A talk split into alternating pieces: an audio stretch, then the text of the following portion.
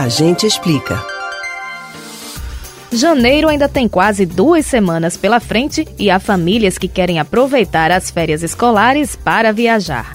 Sobre o assunto, um ouvinte que mora na zona oeste do Recife e prefere não se identificar nos traz uma dúvida. Boa tarde, pessoal do Rádio Livre. É, eu gostaria que vocês me tirassem uma dúvida no Agente Explica. Eu tenho uma menina de 4 anos de idade e eu gostaria de saber se ela pode fazer viagem internacional ou regional sem autorização do pai. E eu e a mãe é separado, né? Como é que ficaria essa situação?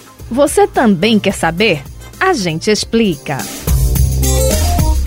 Fazer uma viagem é uma oportunidade de lazer e enriquecimento cultural. Mas, para que a diversão não se transforme em confusão, é preciso mesmo observar regras específicas para pessoas menores de idade. A Resolução 131 de 2011 do Conselho Nacional de Justiça trata das autorizações de viagem internacional para crianças ou adolescentes brasileiros residentes no país.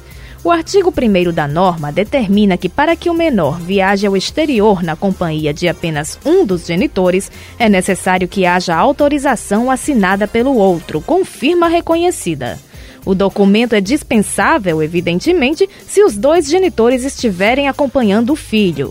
Já na ausência de ambos na viagem, com a criança em companhia de terceiros maiores e capazes, é preciso que os dois genitores concedam autorização assinada e confirma reconhecida. Por outro lado, para que os brasileiros menores de idade residentes fora do Brasil viajem de volta ao país de residência, essa viagem pode ser feita na companhia de apenas um dos genitores, mesmo sem autorização assinada pelo outro.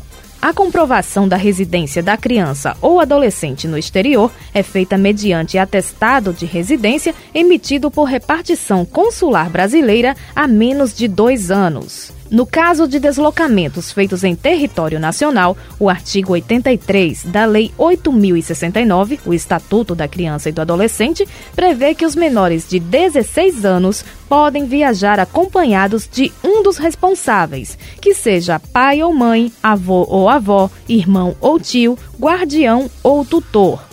A autorização assinada pelos genitores só é exigida se o acompanhante do menor de 16 anos não se enquadrar nessas condições.